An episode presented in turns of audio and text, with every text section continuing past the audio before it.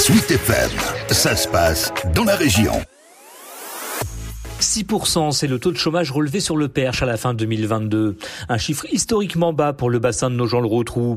Il faut dire que le territoire élargi à la Ferté-Bernard a enregistré 1000 emplois industriels supplémentaires depuis la crise sanitaire, comme l'explique le président de la CDC du Perche et maire de Nogent, Harold Duvar. On avait 10 000 emplois industriels avant le Covid. On est passé à près de 11 500 avec des très grosses unités qui ont investi massivement avec le plan de relance et qui aujourd'hui recrutent à tour de bras. Il y a notamment Eurowipes à Nogent, le fabricant de lingettes de la zone Donnay qui vient d'inaugurer un nouveau bâtiment logistique.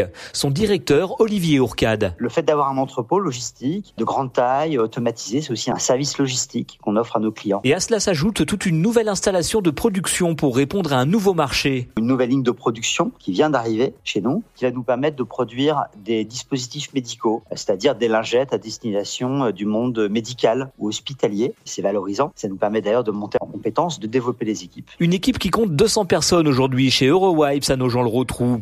Mais la pénurie de salariés qualifiés est déjà une dure réalité dans la PME industrielle. Et c'est un peu le revers de ce taux d'emploi historiquement haut dans le Perche.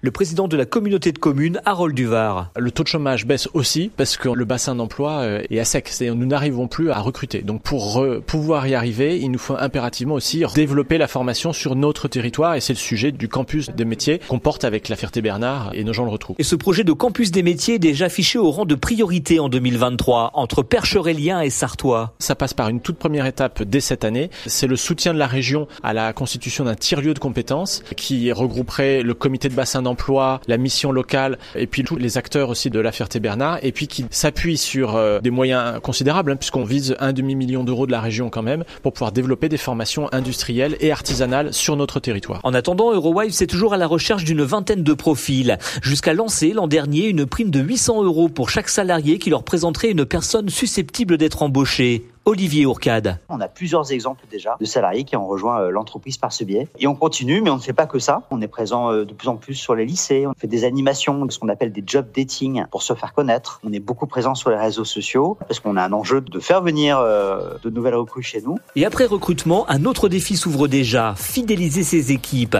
afin d'être en mesure d'accompagner sa croissance.